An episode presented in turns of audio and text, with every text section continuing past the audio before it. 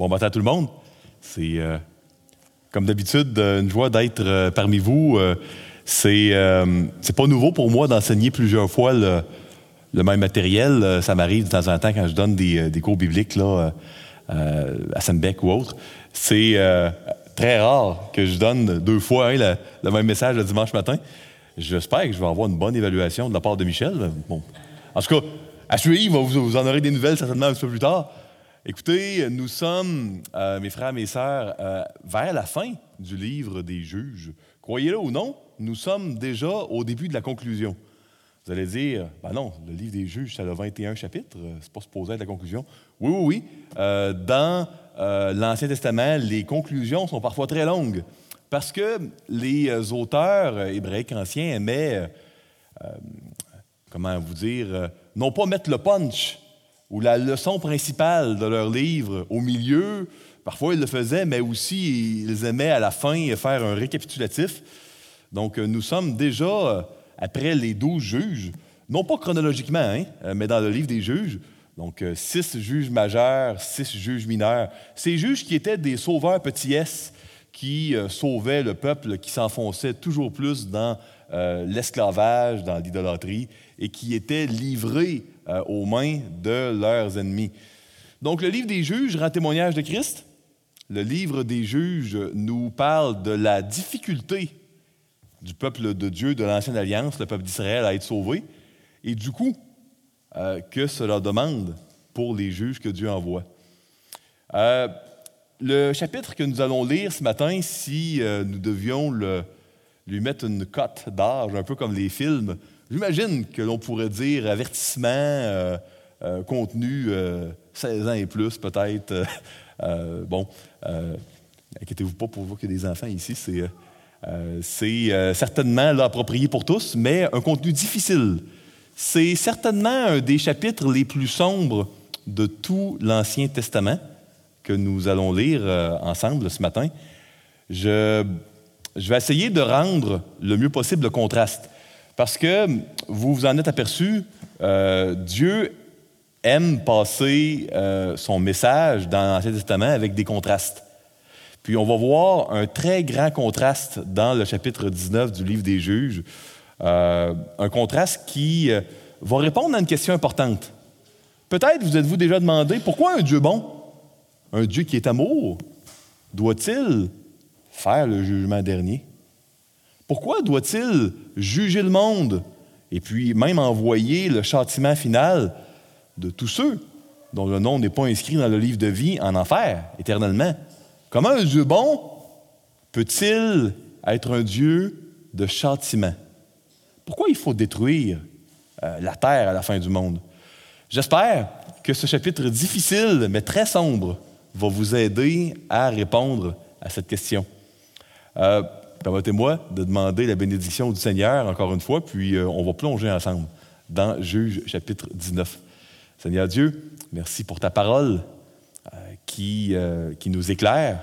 Et puis parfois, c'est particulier la manière dont ça nous éclaire parce qu'il y a des messages sombres, des messages qui peut-être nous, nous font réfléchir davantage dans des directions dans lesquelles on n'aimerait peut-être pas réfléchir parfois.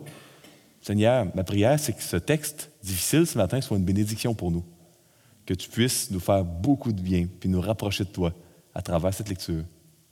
Bénis-nous. Prépare nos cœurs pour qu'on puisse recevoir ta parole. Dans le nom de Jésus, nous te prions. Amen. Euh, J'ai euh, intitulé le message de ce matin La canaïsa- canaïsation, oh, mot difficile de la tribu de Benjamin. Euh, le peuple d'Israël avait 12 tribus, euh, 13 si on compte la tribu de Lévi. Euh, et euh, ici, on voit que le résultat final de ce peuple d'Israël, peuple de Dieu, hein, de l'Ancienne Alliance, qui n'a pas écouté, qui n'a pas obéi aux consignes de Josué de ne pas aller vers les idoles, de ne pas mettre de côté les Cananéens. Dieu avait demandé aux enfants d'Israël de chasser les Cananéens. Leur avait dit dans Josué 24, si vous laissez les Cananéens vivre au milieu de vous, vous allez euh, donner vos filles en mariage pour eux, vous allez prendre euh, leurs filles pour vos, euh, vos fils, et puis vous allez vous attacher à leur idole. C'est ça qui va se passer. Ne le faites pas. Chassez-les complètement. Mais faites attention, si vous ne le faites pas, vous allez devenir comme eux. On va voir qu'il y a une des douze tribus d'Israël qui doit être détruite, détruite parce qu'elle est devenue exactement comme les Cananéens. Euh, les Cananéens dont la méchanceté avait monté jusqu'au ciel, Cananéens qui devaient être chassés euh, parce que Dieu avait déclaré une guerre sainte contre ce peuple-là. Euh, lisons en tout premier lieu les premiers, les premiers neuf versets du livre des juges et excusez-moi, masque et micro, certainement pas le mix le plus rapide à installer. On va espérer ici. On va espérer que ça va tenir au moins jusqu'au à la pause. Donc, lisons les neuf premiers versets. Ensuite, on va faire des, euh, des, petites, euh, des petits commentaires. On va donc séparer le texte du euh, chapitre 19 en trois sections. Vous allez voir, ça commence très, très, très bien. Ça finit très, très, très, très mal. Dans ce temps où il n'y avait point de roi en Israël, un Lévite, qui séjournait à l'extrémité de la montagne d'Éphraïm, prit pour sa, concubine une femme de Bethléem de Juda. Sa concubine lui fit infidélité et elle le quitta pour aller dans la maison de son père à Bethléem de Juda, où elle resta l'espace de quatre mois. Son mari se leva et alla vers elle pour parler à son cœur et la ramener. Il avait avec lui son serviteur et deux ânes. Elle le fit euh, entrer dans la maison de son père, et quand le père de la jeune femme le vit, il le reçut avec joie. Ça bien jusqu'ici, hein? Très belle histoire. C'est pas comme l'autre Lévite des chapitres précédents, 17-18, qui lui, là, sert les idoles, puis est un prêtre privé de la tribu de Dan. Là, on voit un, un bon Lévite cette fois-ci. Continuons. Son beau-père, le père de la jeune femme, le retint trois jours chez lui. Ils mangèrent et burent et ils y passèrent la nuit. Verset 5. Le quatrième jour, ils se levèrent de bon matin et le Lévite se disposait à partir. Mais le père de la jeune femme dit à son gendre Prends un morceau de pain pour fortifier ton cœur. Vous partirez ensuite. ils s'assirent, ils mangèrent et burent eux deux ensemble. Puis le père de la jeune femme dit au mari Décide-toi donc à basser la nuit et que ton cœur se réjouisse. Le mari le mari euh, se levait pour s'en aller, mais sur les instants, son beau-père, il passa encore la nuit. Le cinquième jour, il se leva de bon matin pour partir. Alors le père de la jeune femme dit Fortifie ton cœur, je te prie, et restez jusqu'au déclin du jour. Et ils mangèrent, eux deux. Le mari euh, se levait pour s'en aller. On est jour numéro 5. Hein, euh, à un moment donné, il faut partir. Euh, avec sa concubine et son serviteur. Mais son beau-père, le père de la jeune femme, lui dit Voici, le jour baisse, il se fait tard. Passez donc la nuit. Voici le jour sur son déclin. Passe ici la nuit et que ton cœur se réjouisse. Demain, vous vous lèverez de bon matin pour vous mettre en route et tu t'en iras à ta tente. Donc, écoutez, on voit vraiment une belle histoire ici. Euh, on voit un Lévite, premièrement, qui euh, avait pris euh, une femme, mais dans un mariage d'amour. Parce que quand vous lisez concubine, nous, là, concubine, ça sonne immoralité. Ça sonne vraiment plusieurs femmes en même temps, puis à l'extérieur du mariage. Mais il faut comprendre que ce n'est pas la signification que le mot pilgesh en hébreu ancien avait ici. Euh, il y avait deux types de mariage valides. Tu peux prendre une femme avec un dot, DOT. Un dot, c'était une part d'héritage que le père de la mariée donnait euh, au moment du mariage. Euh, donc, euh, si tu mariais la fille, la fille d'un homme très riche, ben, ça pouvait être payant, ton mariage, tu allais faire beaucoup d'argent. Si tu mariais une femme que le papa avait aucune dot à donner, que là, tu, maries, mais c'est pas pour l'argent. tu maries probablement pour l'amour, ou en tout cas, c'est pas pour l'argent, parce qu'il n'y en a pas de dot. Ben, c'est un mariage valide, mais on appelle ça une concubine. Donc, une concubine, c'était un mariage. Puis ici, euh, euh, il ne s'agit pas que. Le Lévite n'a pas plusieurs femmes, il en a juste une. Euh, il la marie, la marie très probablement par amour. Il n'y a pas eu d'avantage financier à la marier. Fait ça commence bien. Hein? Il marie une femme par amour, pas pour l'argent. Bon, on est déjà content de voir ça. Et puis, on voit ici qu'elle lui fit infidélité au verset 2. Bon, le mot, maintenant, traduit par infidélité dans vos Bibles, peut vouloir dire deux choses. Euh, Peut-être a-t-elle commis euh, un adultère, mais il est possible aussi que la femme soit simplement partie. Voyez-vous, on spécifie qu'elle est partie quatre mois. Et puis, euh, on sait que euh, quand, par exemple, une femme quittait plus de trois mois, dans le cas d'Amourabi, son, son mari, c'était considéré après ça comme au même titre que d'adultère, c'était le même mot. C'était le même mot. Donc, elle est partie, puis les détails sont toujours intentionnels, souvenez-vous. Hein? Elle est partie quatre mois. Donc, elle est partie. Euh, euh, est-ce qu'il y a eu infidélité? Ben, au sens euh, hébreu du terme, oui. Qu'il y a eu relation sexuelle ou non, elle est partie quatre mois. Et on a un adultère et elle décide de. Le, Lévite décide de lui pardonner. Puis c'est pas elle qui revient, là.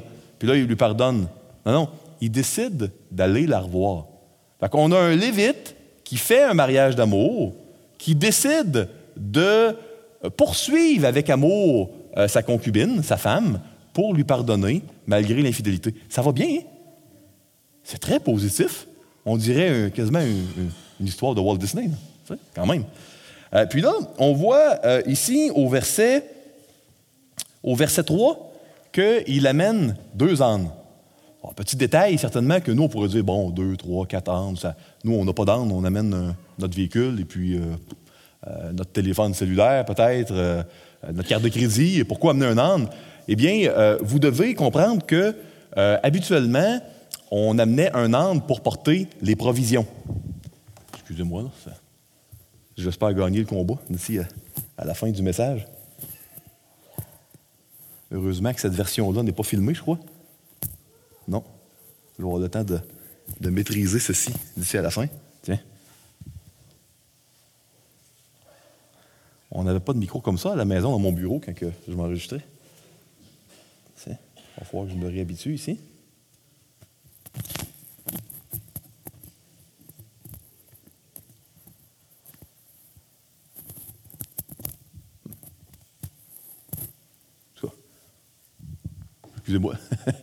Donc, pourquoi deux ânes? Euh, on amenait un âne habituellement parce qu'il part avec un serviteur. Hein. On le voit, un jeune homme, euh, un serviteur. Euh, les gens marchaient à côté de leur âne et puis ils mettaient les provisions sur l'âne pour ne pas porter ça sur eux. Parce que, écoutez, de la montagne d'Éphraïm à Bethléem, ça prend plusieurs jours. Ça ne se fait pas du jour au lendemain. Il faut camper, il faut revenir, il faut continuer. Donc, c'est plusieurs journées de marche. Donc, on ne porte pas toute la nourriture, on le met sur un âne. Lui en a emmené deux. Parce qu'il ne voulait pas que sa femme revienne dans la honte il voulait, en marchant en arrière de lui puis de son serviteur, il voulait que sa femme revienne comme une fille de roi, qu'elle revienne sur un âne. Souvenez-vous, euh, quel type de monture Absalom euh, avait-il quand il a marché contre David dans sa révolte? Un âne. Les rois euh, qui voulaient, spécialement les rois qui voulaient officialiser leur chefferie, leur royauté, souvent montaient un âne. Euh, le fils de David, Jésus-Christ, quand il est rentré à Jérusalem, il est euh, monté sur un anon, le petit d'une ânesse. C'était euh, un royal de rentrer sur un âne, et puis le Lévite voulait pardonner, poursuivre avec amour son épouse qu'il avait mariée non pas pour l'argent, puis il voulait la ramener dans l'honneur. Il voulait qu'elle revienne sur un âne comme une princesse. Donc, écoutez, très, très positif. Euh, on voit maintenant euh, l'hospitalité orientale qui est légendaire. Euh, il va chercher, il va à Bethléem, chez son beau-père, puis là, il, y a un bon repas, puis quand il arrive pour partir, non, non, reste encore un peu, reste jusqu'au dîner. Là, il mange, il mange, il boivent. Ah, finalement, il se fait tard, reste jusqu'au souper, finalement, tu devrais coucher ici. Tu sais, ça serait, ça serait préférable.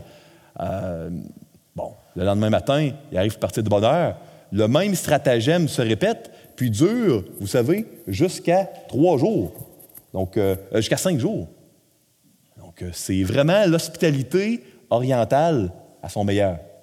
Il n'y avait pas de, un, symbole plus important dans un pays désertique où il n'y avait pas d'hôtel tel qu'on le connaît, où il n'y avait pas de, facilité euh, pour se loger. L'hospitalité, pas seulement dans le peuple d'Israël, mais dans les nations autour, c'était vraiment sacré. C'était très, très important.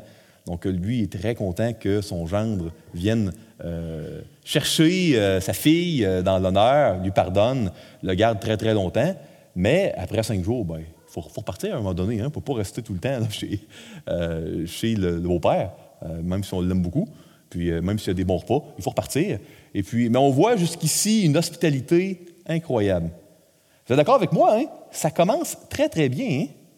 On va euh, voir qu'il euh, se euh, prépare pour le retour, et puis ça va encore très bien. Hein? Ils, ils, ont plusieurs jours de marche à faire.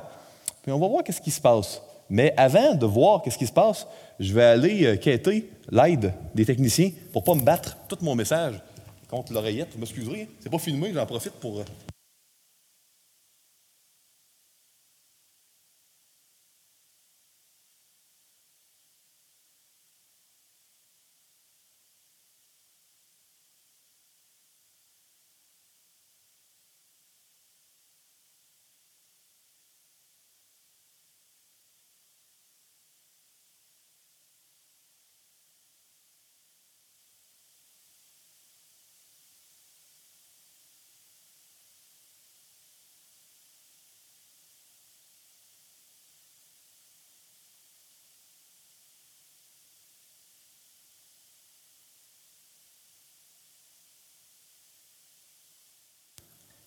Un, deux, un, deux, un, deux. Tiens. C'est le fun, j'ai comme une, partie de pratique, puis vous êtes les cobayes. Non, c'est des blagues. C'est des blagues. Je fais des farces. Euh, euh, verset 10 à 21. Le mari ne voulut point passer la nuit. On est à la fin des cinq jours d'hospitalité. Il se leva et partit. Il arriva jusque devant Jébu, qui est Jérusalem, avec les deux ânes bâtés et avec sa concubine. Donc, euh, Jérusalem, avant que le roi David euh, dans 2 Samuel, la conquiert, ça s'appelait Jébu, parce que c'était euh, occupé par les Jébusiens. Lorsqu'il fut auprès de Jébu, le jour avait beaucoup baissé. Le serviteur dit alors à son maître Allons, dirigeons-nous vers cette ville des Jébusiens, et nous y passerons la nuit. Comprenez, ils sont partis là dans l'après-midi de Bethléem. Bethléem, c'est pas super loin de Jérusalem, mais là, euh, tu pars l'après-midi, la nuit arrive vite, là, il faut que tu te couches quelque part. Euh, là, ils veulent aller passer la nuit à Jérusalem. Euh, voyez ce que Lévite répond. Vraiment un homme impeccable. Écoutez bien ce qu'il répond. Son maître lui répondit Nous n'entrerons pas dans une ville d'étrangers où il n'y a point d'enfants d'Israël. Nous irons jusqu'à Gibéa, qui était peut-être à 3000 au, au, nord, je crois, de, Jérusalem. Donc, euh, il fallait faire quelques heures de marche de plus. Hein. il dit encore à son serviteur Allons, approchons-nous de l'un de ces deux lieux, de ces lieux, Gibéa ou Rama, et nous y passerons la nuit.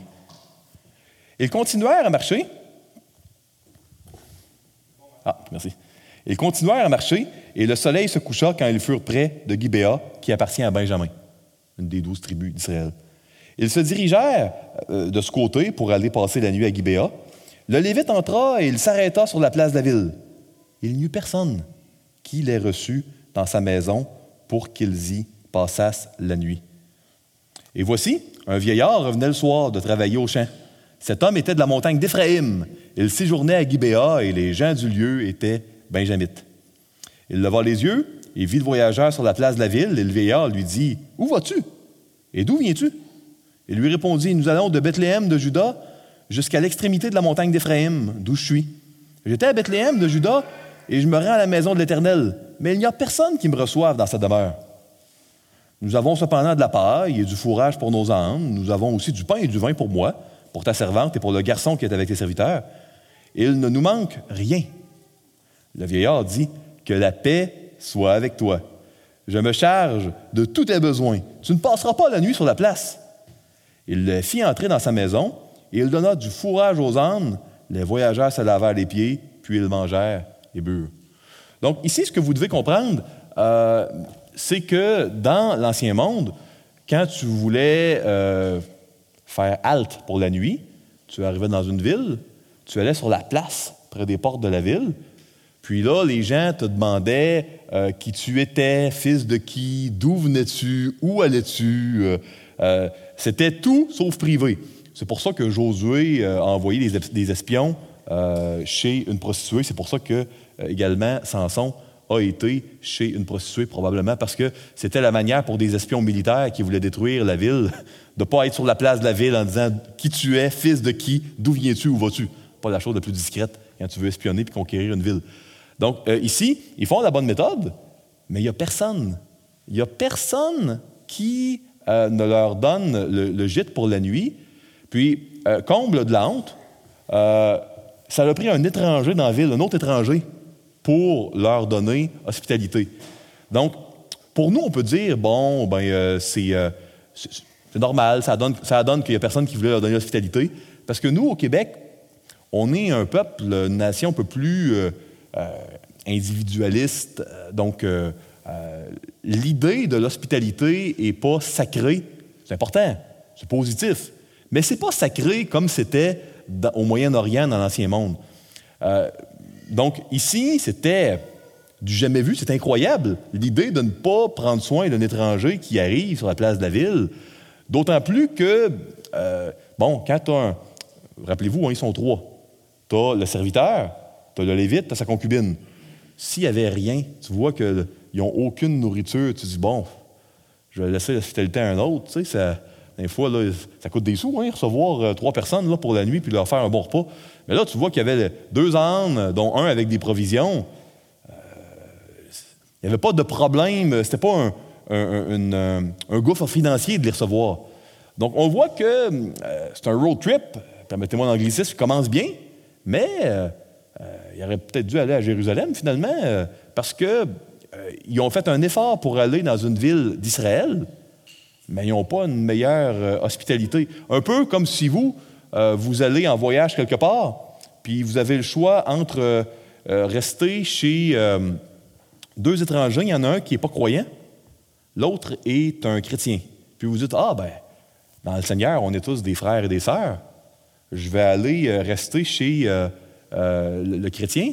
Puis finalement, là, vous êtes, euh, vous, dites, hey, j'ai tout bien fait? Finalement, j'ai peut-être mal, mal fait, j'aurais peut-être dû rester chez l'incroyant. Je suis vraiment malmené ici pour quelques raisons là, que ce soit. Que ça commence bien, mais on est loin de l'hospitalité de Bethléem ici. Hein? Ouf, on est très loin de ça. Le contraste commence. Continuons. Euh, donc, ici, on s'aperçoit, déception numéro un, l'hospitalité du peuple de Dieu, de l'Ancienne Alliance, elle est médiocre. Elle est, euh, elle est à milieu de celle de Bethléem, probablement moins bonne que celle qu'ils auraient eue à Jérusalem. Maintenant, ça se corse. Lisons la troisième section. On va prendre euh, du temps pour la troisième. Le vieillard dit, euh, oh, verset 22, Pendant qu'il était à se réjouir, voici les hommes de la ville, gens pervers, ou littéralement des fils de Bélial, c'est les mots utilisés dans l'original, entourèrent la maison frappèrent à la porte et dirent au vieillard, maître de la maison, Fais sortir l'homme qui est entré chez toi pour que nous le connaissions. Euh, ayons des relations sexuelles, c'est ce que ça veut dire ici. Verset 23.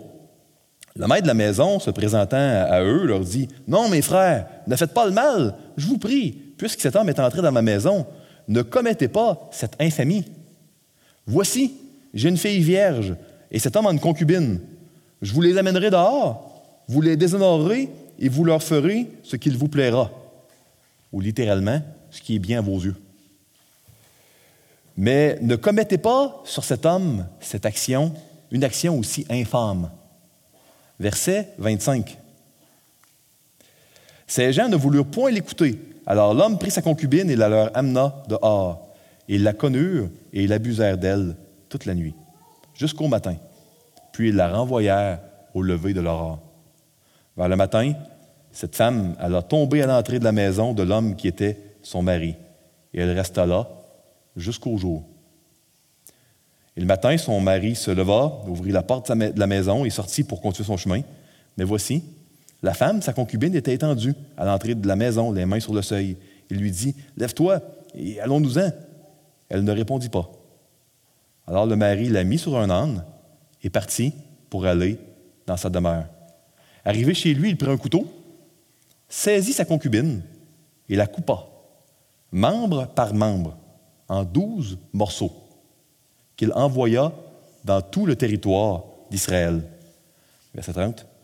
Tous ceux qui virent cela dirent Jamais rien de pareil n'est arrivé et ne s'est vu depuis que les enfants d'Israël sont montés du pays d'Égypte jusqu'à ce jour. Prenez la chose à cœur, consultez-vous et parlez. Euh, définitivement un contraste incroyable à ce Lévite qui euh, fait un mariage d'amour, qui poursuit son épouse avec amour. Euh, certainement un contraste incroyable à l'hospitalité incroyable qu'il a eue à Bethléem. Ici, on voit que les gens ne veulent pas l'héberger et la loi la plus sacrée dans les peuples du Moyen-Orient, de l'Ancien Monde, l'hospitalité, est complètement euh, violée. Euh, on, voit un viol de groupe qui dure une nuit chez cette pauvre concubine. Il est euh, très, très difficile d'imaginer l'horreur que cette femme a pu vivre durant ce, triste événement. Un triste événement qui a coûté la vie de cette femme-là. Vous savez, les Cananéens euh, était euh, un peuple qui était reconnu pour traiter les femmes euh, d'une manière pire que des animaux. ils prenaient mieux soin de leur bétail, de leur troupeau, que des femmes. C'était des gens qui malmenaient les femmes, les traitaient comme des objets, malmenaient les enfants. Ça faisait des siècles que la méchanceté et la cruauté, la perversité des Cananéens étaient montées jusqu'au ciel. Et puis le jugement de Dieu était arrivé sur Canaan. Dieu aurait pu euh, éradiquer les Cananéens par la peste ou par une catastrophe naturelle, mais euh, voulait utiliser son peuple parce que les seigneurs de, l'Ancien Monde euh, prenaient les, vassaux, hein, les peuples qui leur appartenaient dans leur guerre. Donc c'est pour ça que, chose qui, peuvent, qui peut nous sembler étrange, Dieu avait utilisé le peuple d'Israël pour une guerre sainte de nos jours, bien évidemment, euh, si Dieu a détruire un peuple, il va envoyer la peste ou il va faire ce qu'il va permettre ce qu'il a à faire. Puis ne comprenez surtout pas ici que quand il y a une peste ou euh, surtout en pleine pandémie, c'est nécessairement un jugement de Dieu, c'est pas ce qu'il faut comprendre. Ça en est un quand la Bible le mentionne que ça en est un.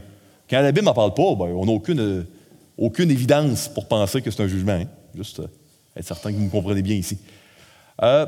ici, on voit que l'hospitalité des enfants de Dieu devient un piège. C'est tout un problème, ça. Écoutez, Dieu leur avait demandé à son peuple, quand vous allez posséder l'héritage, le pays promis, ben, tuez tous les Cananéens parce que ça va être un piège pour vous. Mais là, on a un Lévite que lui, fait la bonne chose. Il n'est pas allé chez les Jébusiens. Il est allé à Gibéa de Benjamin. Puis ça a été un piège pour lui.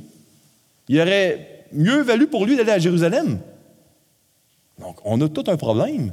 Il fallait mettre de côté les Cananéens, mais là, même si on les met de côté, comme le, Lévite a fait, ils se retrouvent au même, même, même niveau. Puis ça, c'est tout un problème. Euh, vous savez, euh, il y a une ambiguïté dans le texte.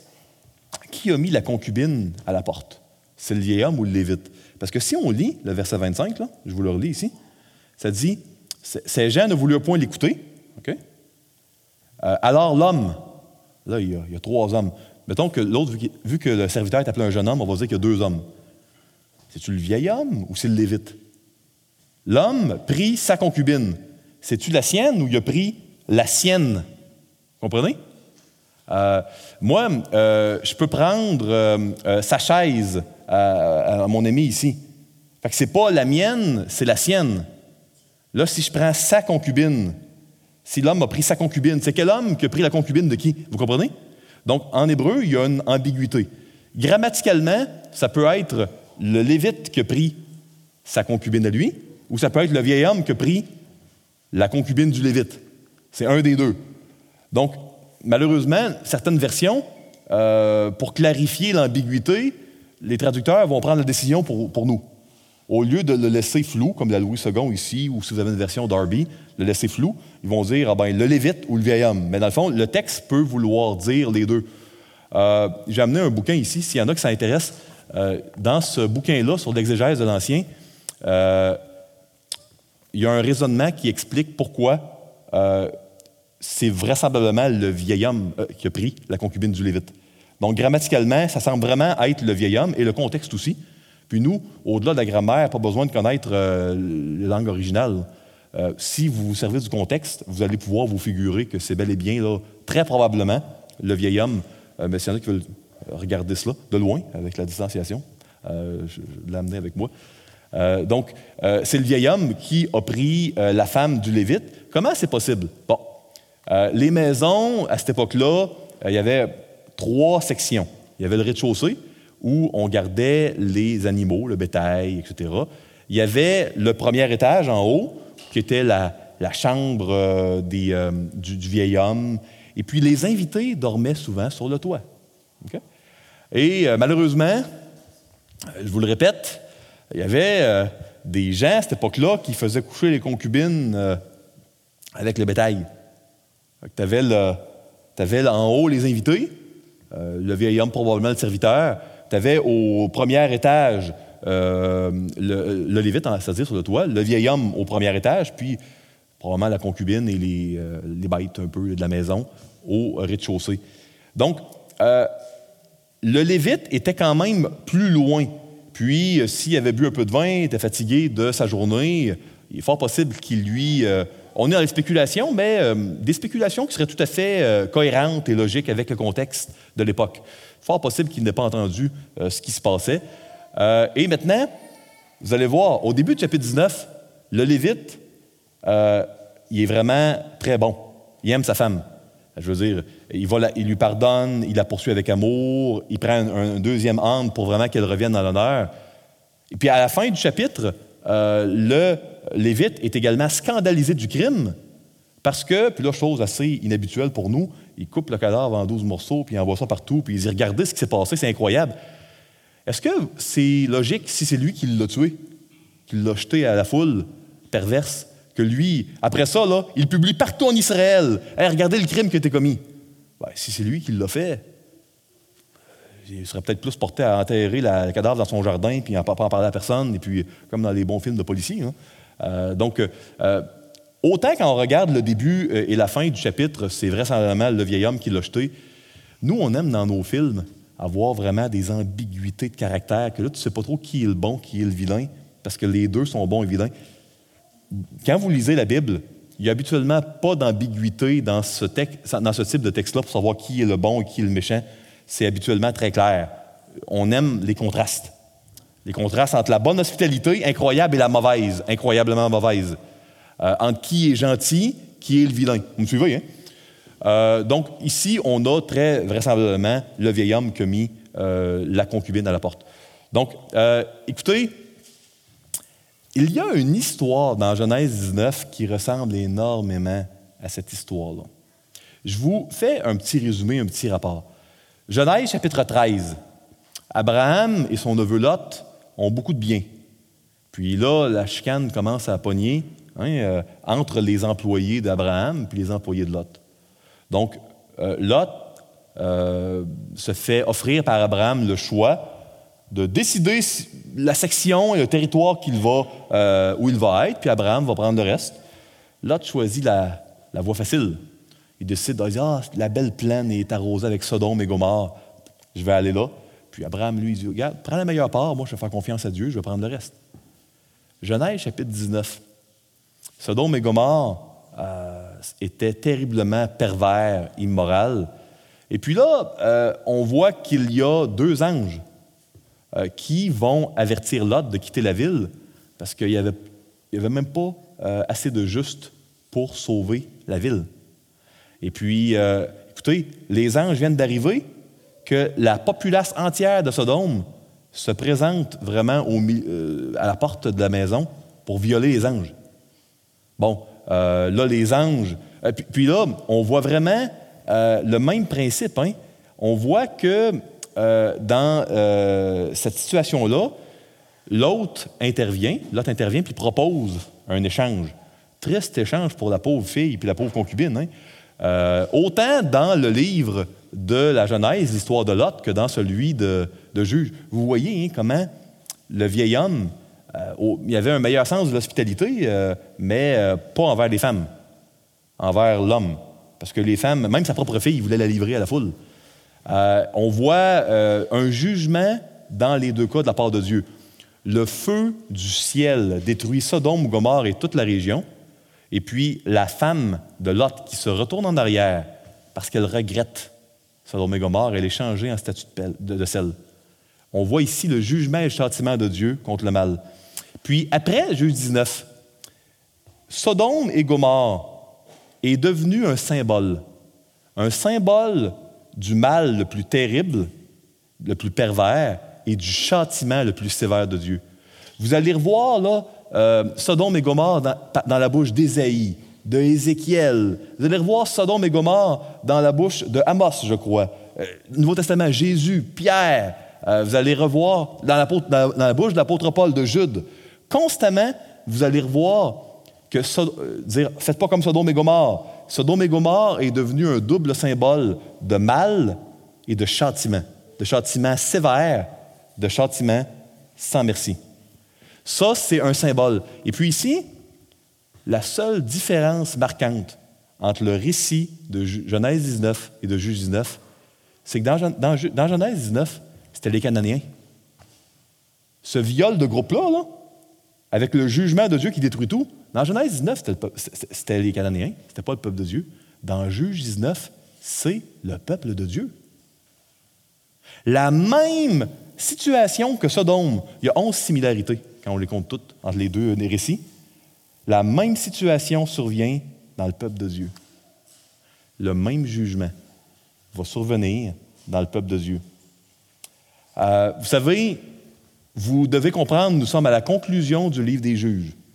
Le livre des juges euh, nous relate les efforts désespérés de Dieu qui a envoyé douze sauveurs petits S, douze juges pour sauver son peuple. Puis, on arrive à la fin du livre, puis voici euh, le constat ça a fonctionné euh, imparfaitement, mais les juges décédaient, puis le cœur des enfants d'Israël s'est égaré toujours plus. Puis là, on a une tribu qui est devenue carrément cananéenne, Benjamin, et on a la tribu de Dan qui a rejeté son héritage pour aller en prendre un autre. Donc, le livre des juges nous proposait la question suivante. Qui va sauver le peuple de Dieu? Puis, on a 12 juges, on pense que ça va être Gédéon, Samson, euh, Jephthé. Puis le livre se termine avec un point d'interrogation. Qui va sauver le peuple de Dieu? Qui va être capable de sauver ce peuple? Ce peuple qui n'est pas sauvable? Puis euh, c'est seulement plus de mille ans plus tard qu'on va avoir la réponse. Jésus-Christ, lui, va réussir à sauver son peuple parce qu'il va payer euh, du prix de sa vie euh, le châtiment, le châtiment de Sodome et de Gomorre que son peuple mérite. Euh, maintenant, continuons euh, les commentaires. Euh, pourquoi la femme était-elle étendue les mains sur le seuil de la maison? il faut comprendre que, puis c'est intéressant parce que le mot utilisé, si vous avez une, version Darby, vous allez voir que au verset 28, là, moi quand je vous lis dans la Louis II, le verset 27, sa concubine était étendue à l'entrée de la maison, les mains sur le seuil. 28, il lui dit, lève-toi, alors le mari l'a mis sur un âne. puis il est allé là où à la maison de l'homme où était son mari. Ben, au lieu du mot habituel pour mari, euh, on a le mot Seigneur, Adon, où on chante Adonai parfois, Seigneur. Euh, un Seigneur, ça devait protection à toutes les personnes en, en dessous de lui.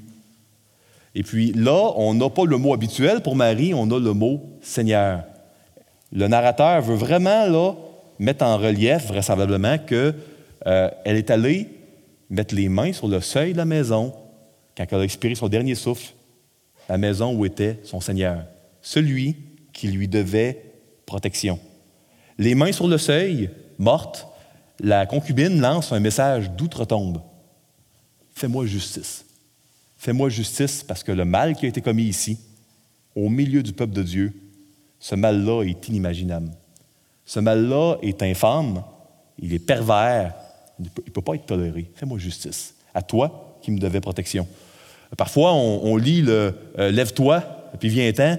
On dit c'est un peu sec. On n'a pas le, film même qui s'est produit. On s'imagine que lui était au courant de tout ça, puis que, hey, lève-toi.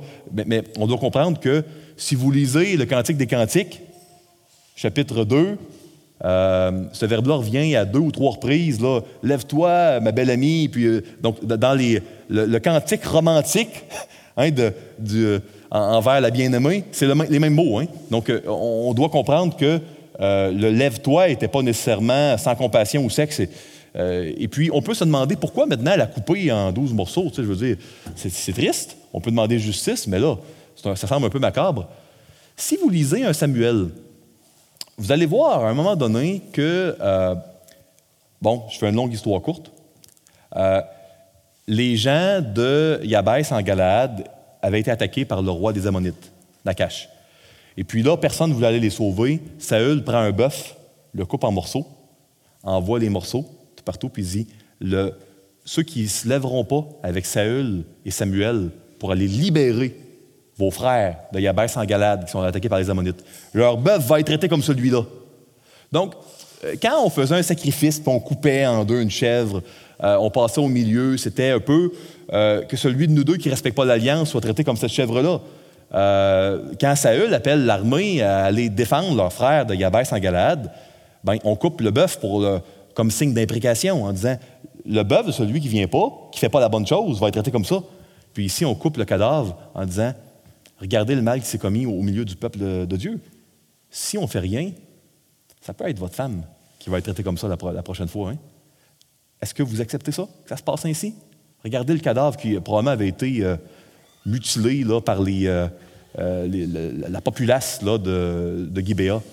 Donc, écoutez, c'est la signification qu'on doit comprendre à cela. moi, j'aimerais vous laisser avec des applications pratiques pour vos vies. La première, quand les idoles, tout, système sur lequel on s'appuie pour obtenir une identité, pour euh, réussir notre vie, des, nos symboles de succès à nous, euh, nos refuges contre le malheur, hein, ce qui nous donne sécurité. Quand on s'appuie sur quelque chose d'autre que Dieu, on s'attache à notre idole, on devient esclave de notre idole, on se met à lui ressembler, on s'éloigne de Dieu nous sommes de la même chair qu'à l'époque des juges. Euh, la différence, nous avons l'Esprit Saint non pas par moment, comme les juges l'avaient, mais en permanence. Euh, à, nous tous qui sommes des authentiques enfants de Dieu, à ceux qui ont donné leur vie à Jésus. Quand nous allons vers des idoles, nous euh, revenons en arrière au niveau de nos affections. Ça nous change, ça nous transforme. On ne peut pas, si on est authentiquement chrétien, perdre notre salut. Mais notre cœur se transforme puis pas vers le mieux quand on donne notre cœur à nos idoles. Les gens de Benjamin, euh, de Gibéa, puis on va voir que c'est un reflet de la tribu entière. On va le voir la semaine prochaine, Dieu voulant, avec euh, notre frère euh, Doug Virgin qui va nous présenter Juge chapitre 20. quand nous revenons en arrière, nos affections changent. nos attentes doivent être sur notre Sauveur, pas sur le peuple de Dieu. Vous savez, c'est troublant, puis c'est un problème quand le peuple de Dieu se met à ressembler de plus en plus au monde. Quand il n'y a plus aucune différence entre le monde et le peuple de Dieu, ça devient très difficile de vivre sa foi. Euh, vous savez, c'était très difficile de vivre sa foi pour les euh, enfants d'Israël parce qu'il n'y avait pas de roi, puis l'Éternel n'était plus un roi. Dans Exode 15, l'Éternel avait été supposé être le roi d'Israël. Il n'y a plus personne qui régnait, ni, ni homme, mais ni l'Éternel. C'était très difficile. Puis c'est pour ça que Dieu va intervenir. Jésus a dit dans l'Évangile, quand le Fils de l'homme va revenir, hein, trouverai-je encore la foi? Peut-être que le Seigneur va revenir à un moment où euh, l'Église va être rendue exactement comme le monde, où il n'y aura plus de différence, où vraiment on ne pourrait plus reconnaître que lui est chrétien, puis lui ne l'est pas, où il n'y a plus de distinction. Peut-être que c'est le moment que Jésus-Christ euh, va revenir chercher son Église, le reste. N'ayez pas des attentes euh, trop élevées envers le peuple de Dieu. Ayez les souhaits et les espoirs les meilleurs. Hein, de, euh, espérer le meilleur, mais attendez-vous au pire. Parce que dans la Bible, il n'y a rien qui nous permette d'entretenir des attentes extraordinaires envers le peuple de Dieu. S'il y a une chose constante qu'on voit dans la Bible, c'est comment le peuple de Dieu, malheureusement, il y a seulement un reste qui marche dans le chemin étroit. la majorité prend le chemin de la destruction. Trois, le peuple d'Israël avait Benjamin, qui était devenu carrément une tribu cananéenne. Jésus avait Judas Iscariote, qui lui a donné un baiser amical avant de le trahir, pour indiquer que c'était lui que les soldats devaient saisir. L'Église va avoir des faux croyants son sein. Euh, soyez pas scandalisés. Euh, espérez le meilleur. Hein? Moi, je suis très optimiste. Espérez le meilleur. Attendez-vous au pire. Soyez pas scandalisés si vous voyez des gens dans l'Église qui vivent exactement comme des incroyants. Jésus avait Judas Iscariote, Israël avait Benjamin. Le peuple de Dieu a besoin chaque jour de son Sauveur, pas seulement le jour de notre conversion. On a besoin de Dieu pour nous aider à persévérer jusqu'à la fin, à marcher dans le chemin étroit, à ne pas se conformer au monde, puis malheureusement à ne pas se conformer à des segments de l'Église qui euh, vont marcher exactement comme le monde. Il y a toujours eu dans la Bible seulement un reste qui était fidèle à Dieu. C'était de même dans l'ancien Israël, c'était ainsi dans l'Église. Lisez l'histoire de l'Église, vous allez voir que c'est ainsi. Euh, la vie chrétienne, c'est une vie de repentance. Moi, je vous encourage à ne pas regarder aux autres pour votre marche chrétienne, mais à regarder en haut. Parce que c'est là que la force et que la victoire va vous être donnée. Pour les combats contre vos idoles, c'est en haut que Dieu va vous donner une joie surnaturelle. C'est en haut que Dieu va vous donner une paix que vous ne pourrez jamais trouver dans le monde si vous allez vers des idoles. S'il y a des gens ici qui n'ont pas donné leur vie à Jésus, moi je vous encourage à mettre votre foi en Jésus-Christ, puis à devenir ainsi membre du peuple de Dieu, de la nouvelle alliance, de l'Église. S'il euh, y a des personnes ici qui sont des enfants de Dieu, mais qui euh, vous euh, appuyez sur un peu la majorité des croyants que vous connaissez pour vivre votre vie chrétienne, repentez-vous. Martin Luther disait il y a 500 ans que la vie chrétienne, c'était une vie de repentance. Une repentance, c'est on détourne notre cœur du péché que Dieu nous montre, on se tourne vers notre Sauveur crucifié, qui nous accueille en nous mettant euh, l'anneau au doigt, la plus belle tunique, en tuant le veau gras, en nous serrant dans ses bras. Le Sauveur crucifié nous accueille avec compassion, nous pardonne tous nos péchés, nous accueille avec amour. C'est plus qu'un juge qui euh, nous pardonne, qui nous amnistie, c'est un Père aimant qui nous accueille avec amour. Tournons-nous vers lui tous les jours de notre vie quand notre cœur se détourne de lui. Que Dieu vous bénisse richement et que ce, texte sombre euh, puisse nous servir d'avertissement pour nos vies euh, et d'encouragement à aller vers le Seigneur. Le Seigneur vous aime profondément. Passez une bonne semaine.